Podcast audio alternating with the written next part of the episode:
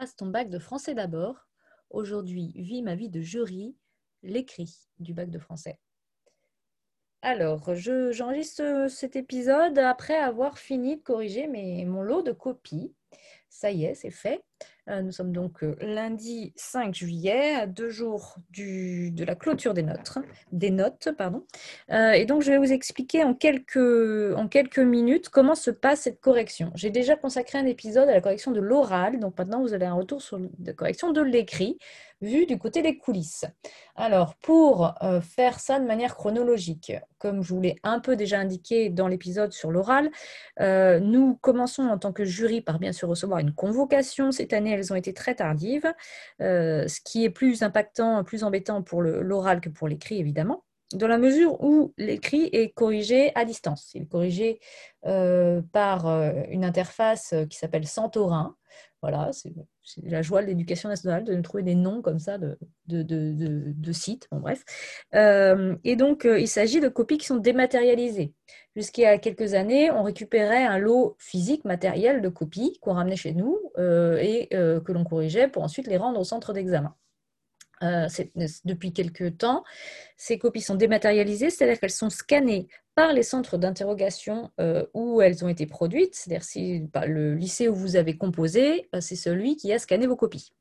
Euh, et ces scans sont envoyés à la maison des examens, au centre des examens, qui, qui va les, les distribuer via des techniciens oui, car les gens qui s'occupent du, enfin du site Santorin sont des techniciens Santorin, voilà. et donc, il y a beaucoup d'intermédiaires réalité entre vos copies et le correcteur.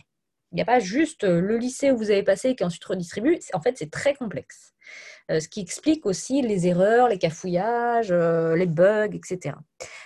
donc ça, c'est la première chose. Deuxième chose, quand on reçoit notre convocation qu'on se rend au centre d'interrogation, à la fois pour euh, récupérer tous les descriptifs pour l'oral et puis pour rencontrer euh, ses, collègues de, jury et, son coordinateur ou sa coordinatrice de jury.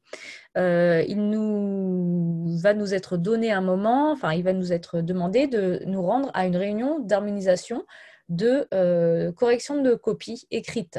Alors, c'est une réunion qui est préalable. Normalement, harmonisation, on garde ça pour, euh, euh, une fois qu'on a tout corrigé. Donc, je vous explique, en, termes de chronologie, on a une réunion pour se mettre d'accord, enfin, on n'a pas trop, on n'a à dire, mais pour recevoir les consignes de correction, une réunion de deux heures, deux heures et demie. ensuite, on est en charge de nos copies. Et puis ensuite, il doit y avoir normalement une réunion d'harmonisation où on se réunit tous pour dire bon voilà, cette copie, j'ai noté comme ça, là j'ai eu tel problème, ça je savais pas comment faire, etc.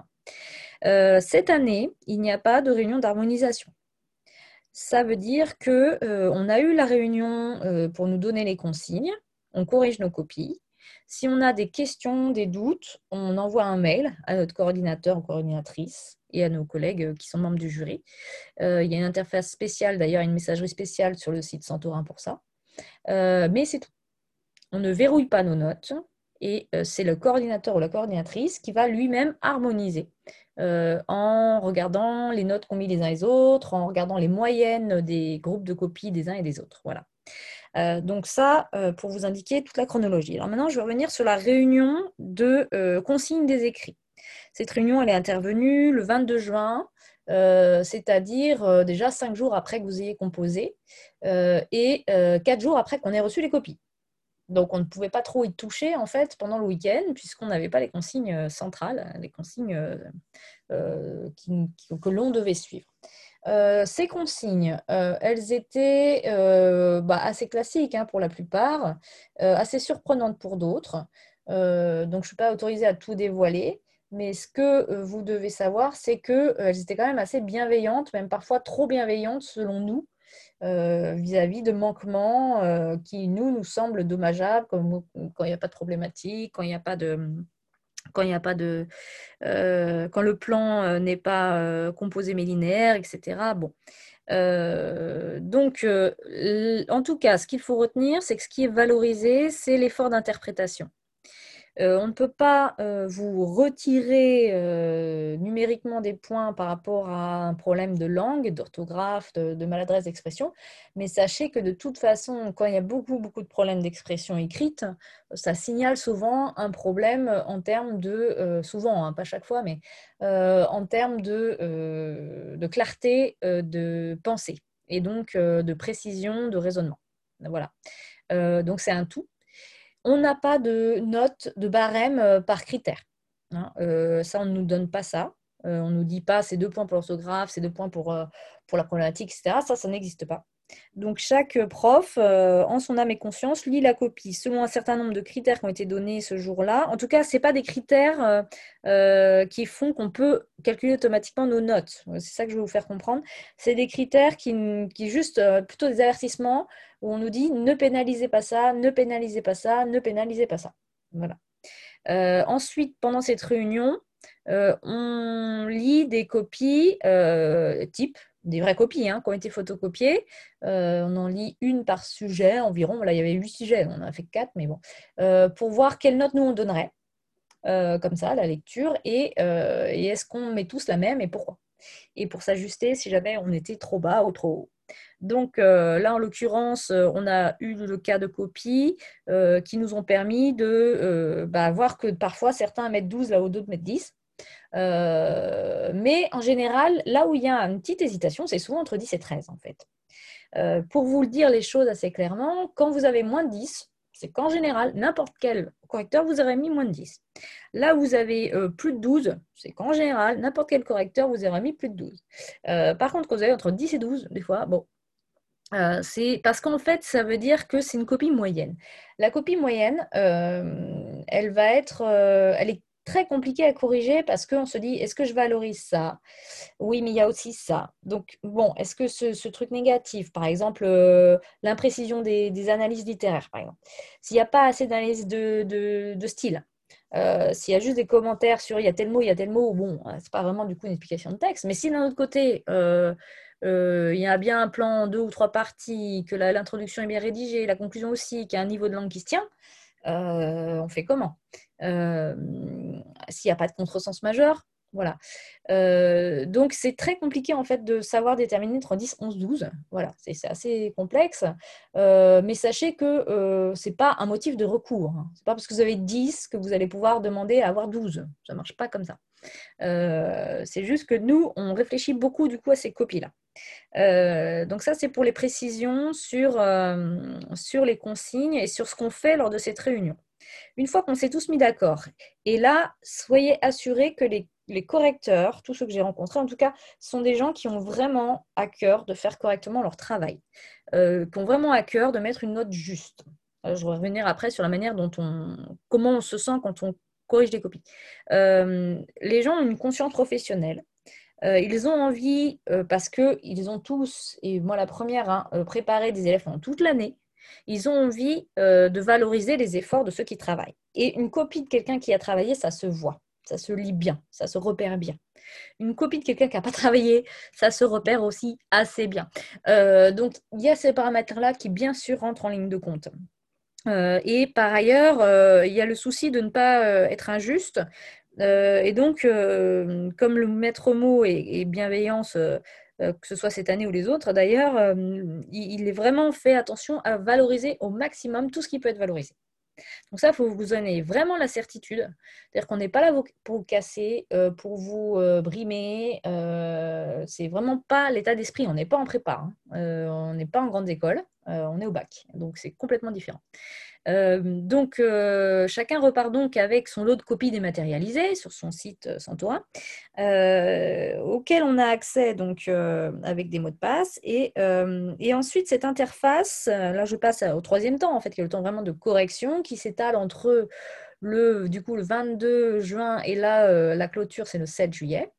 alors, vous vous dites, c'est large. En vrai, euh, c'est pas si large que ça parce qu'on fait plein d'autres trucs en même temps. Hein. On fait passer les oraux, on a des fins d'année, il faut faire toutes les réunions pédagogiques de, clôture, etc. etc. et donc, je disais, cette interface, elle est assez bon, on va dire, accessible, intuitive, mais elle a des petites failles. Et là, c'est la joie. Donc, pour vous dire, ce qui va peut interférer, ce qui peut parasiter euh, la correction des copies, euh, c'est qu'il faut avoir une très très bonne connexion Internet en tant que correcteur, puisque bien sûr, elle ne nous est pas fournie euh, par notre employeur. Hein, c'est à nos frais, évidemment, comme tout le télétravail, hein, d'ailleurs, qu'il y a eu pendant le confinement. dans la mesure où c'est un outil de travail, on pourrait se demander, mais bon, bref. Euh, donc, si vous n'avez pas une bonne connexion Internet, vous êtes mal hein, quand même en tant que prof. Il hein. faut, trouver une bonne connexion parce que sinon, si ça bug toutes les deux minutes, euh, toutes les appréciations que vous allez saisir risquent de sauter. C'est quand même très gênant. Euh, il y a une sauvegarde automatique qui se fait assez régulièrement sur le site. Néanmoins, il faut quand même bien valider sa saisie. Hein. Et donc pour ça, pour pallier à ce problème-là, euh, la plupart des profs correcteurs euh, font des copier-coller de leurs appréciations euh, avec la note dans un document Word à part pour que si jamais tout saute, on ait une trace qu'on n'a pas besoin de tout refaire. Car oui, deuxième, deuxième défaillance, tout peut sauter. Tout a sauté d'ailleurs. il y a quelques jours, il y a un certain nombre de gens qui ont rouvert leur lot de copies, ils avaient commencé à corriger, je ne sais pas, une dizaine, une quinzaine, une vingtaine de copies, et hop, il n'y avait plus rien. Euh, donc ça, c'est la joie quand même. Euh, donc prenez bien en compte ça. Ça ne changera rien pour vous, hein, mais euh, voilà, dans, l'histoire de, l'anecdote, voilà, c'est ça. donc le travail de correction, tout ça pour en arriver à l'idée que le travail de correction de copie est un travail assez ingrat. parce que nous, ce qui nous intéresse, c'est de, savoir ce que vous avez fait. Et en fait, il y a beaucoup d'obstacles matériels qui sont liés à cette dématérialisation. Euh, troisième impact euh, de cette dématérialisation, c'est la lisibilité des copies. Euh, alors, donc on a dit le scan est fait par les centres d'examen. Parfois, on a les copies pas dans le bon ordre. On a la, page 5, 6, 7 avant la page 1, 2, 3, 4. bon, ça, c'est pas voilà, la folie. parfois, on a des copies qui sont scannées à l'envers. Bon, normalement, il y a un outil sur Santorin pour permettre de faire la rotation, donc on doit s'en sortir. parfois, il manque des pages. Bon, c'est à la marge, hein, mais ça arrive. Euh, donc, euh, ce sont des choses qu'il faut vraiment, vraiment que, vous ayez en tête pour euh, dédramatiser un peu tout ça. C'est-à-dire que faut bien vous dire que c'est un, c'est un, c'est une bataille, quoi. Hein. C'est un, on va dire, un chemin de croix. Je sais que la métaphore est un peu vieillie, mais c'est pas facile, facile quand même d'être correcteur. donc, néanmoins, on garde espoir. On se dit, on va faire une bonne correction. Euh, et puis, euh, in fine, euh, on corrige. Donc, on corrige, on a maîtrisé l'outil on met du temps à comprendre comment est-ce qu'on met la note en fait, hein, parce que c'est pas clair clair, faut cocher plein de trucs. Bon, bref. on met une appréciation générale et on valide. On ne verrouille pas tout de suite parce que c'est le coordinateur qui va valider, qui qui va tout verrouiller, c'est-à-dire qu'on ne pourra plus rien toucher le 7 juillet. Nous, on ne fait que valider. Euh, en espérant que ça ne va pas sauter. Euh, et donc, euh, on met très peu d'annotations dans les copies, voire pas. Pourquoi? Parce que les années précédentes, il y a eu des recours à cause de ces annotations dans la copie. Parfois, on met un petit bien ou un petit, euh, petit truc en rouge, ou voilà, euh, parce que certains candidats ont estimé qu'il y avait une, euh, contradiction ou une différence entre les annotations dans leur copie et leur appréciation finale, générale. sauf que c'est pas parce qu'on met un petit bien à un moment de la copie que ça veut dire que la copie est bonne. C'est juste que nous, ça nous fait des repères pour se dire ah là, il y a quand même un truc qu'il faut que je valorise. donc pour éviter la multiplication des recours, qui la plupart du temps ne euh, sont pas vraiment fondées, euh, eh bien, euh, on, limite en fait au maximum ces annotations en cours de copie, ce qui est un peu dommage, hein, je suis bien d'accord avec vous, mais bon. Et puis l'outil dématérialisé ne permet pas en fait de... Il y a la fonctionnalité hein, d'annotation, mais c'est hyper laborieux. et puis ça n'a pas du tout le, même intérêt que face à une copie papier en fait. C'est-à-dire qu'on ne peut pas, c'est pas aussi précis, c'est pas aussi pratique. donc on fait une appréciation générale assez longue pour vous permettre d'avoir quand même le repère sur les raisons de la note. Euh, donc, une fois qu'on a fait toutes nos copies, alors à savoir qu'on en a en général une soixantaine, cinquantaine, soixantaine euh, chacun. Certains ont tiré le gros lot, ils vont avoir deux lots, c'est-à-dire ils vont avoir 120 copies, ce qui est un peu énorme hein, quand même. Et euh, sachez qu'on met environ ça dépend des gens, mais entre 5 et 10 minutes par copie. Euh, avec une relecture finale de toutes les copies euh, à la fin du, lot pour vous harmoniser, euh, harmoniser en fait, voilà, pour son lot soi-même. Parce que des fois, entre le début et la fin, on se rend compte qu'au début, on était un peu sévère ou au contraire un petit peu trop généreux. Donc, on s'ajuste soi-même à la fin. Euh, donc ça, c'est tout ce, temps de correction. Et puis à la fin, donc on verrouille tout. Euh, enfin, la coordinatrice ou le coordinateur verrouille tout. Et euh, c'est parti pour, que vous ayez vos résultats.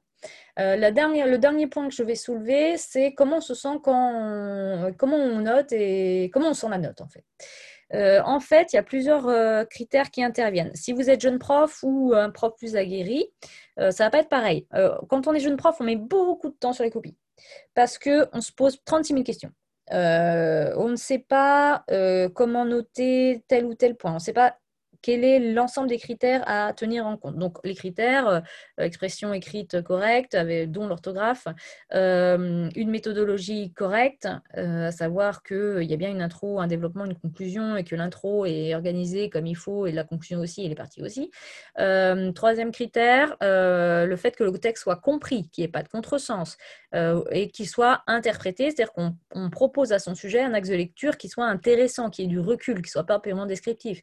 C'est en fait une problématique où euh, comment l'auteur décrit ce texte, euh, décrit euh, les, meubles dans ce texte, je parle de, Pérec là en l'occurrence, vous avez compris, bah, ce n'est pas une problématique en fait.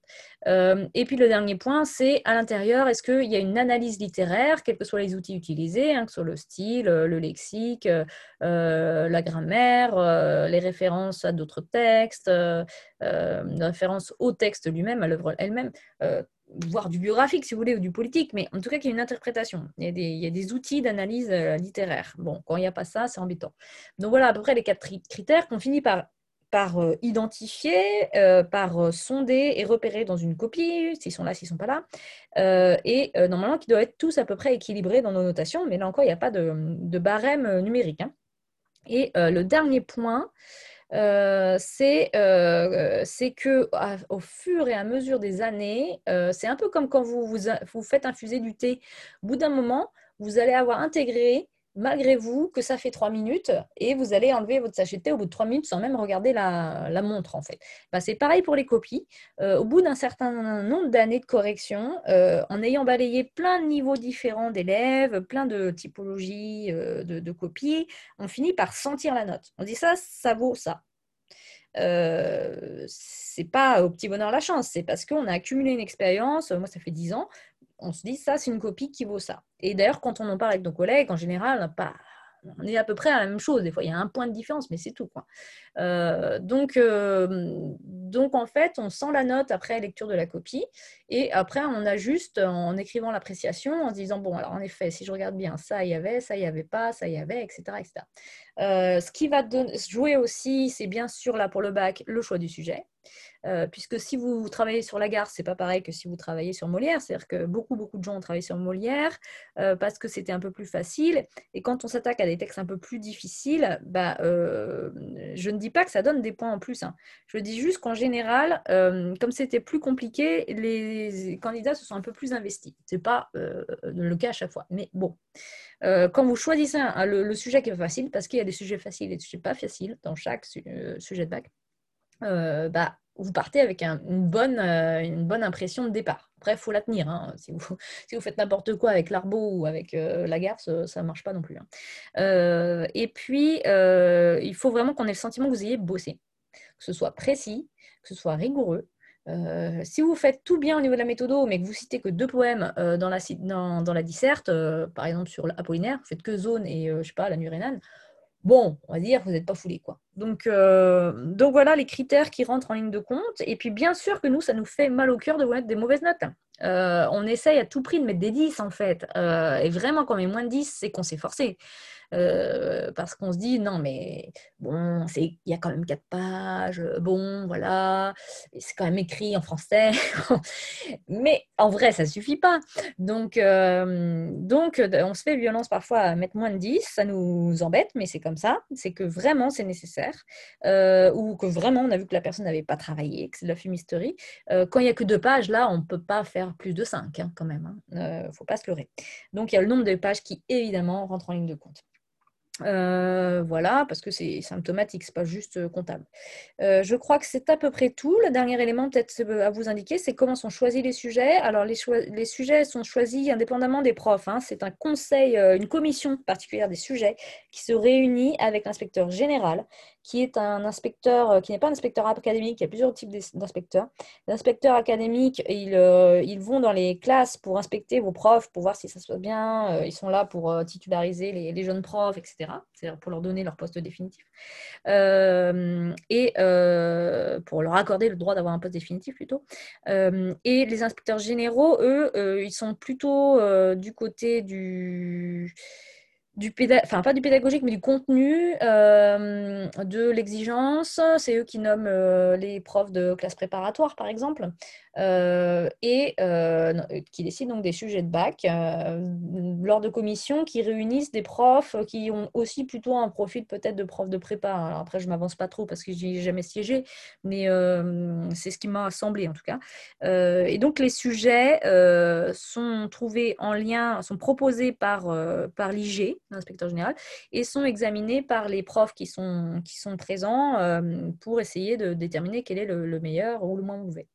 Euh, donc voilà comment vous vous retrouvez avec les, sujets que vous avez à euh, traiter cette année. Euh, voilà tout. donc sachez que c'est un gros travail, un travail qu'on fait en toute conscience, avec beaucoup, beaucoup de soins. Et, et qui a un vrai engagement de notre part.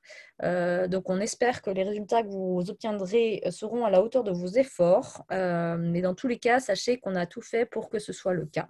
Et, je vous souhaite bien sûr à tous, évidemment, un beau succès.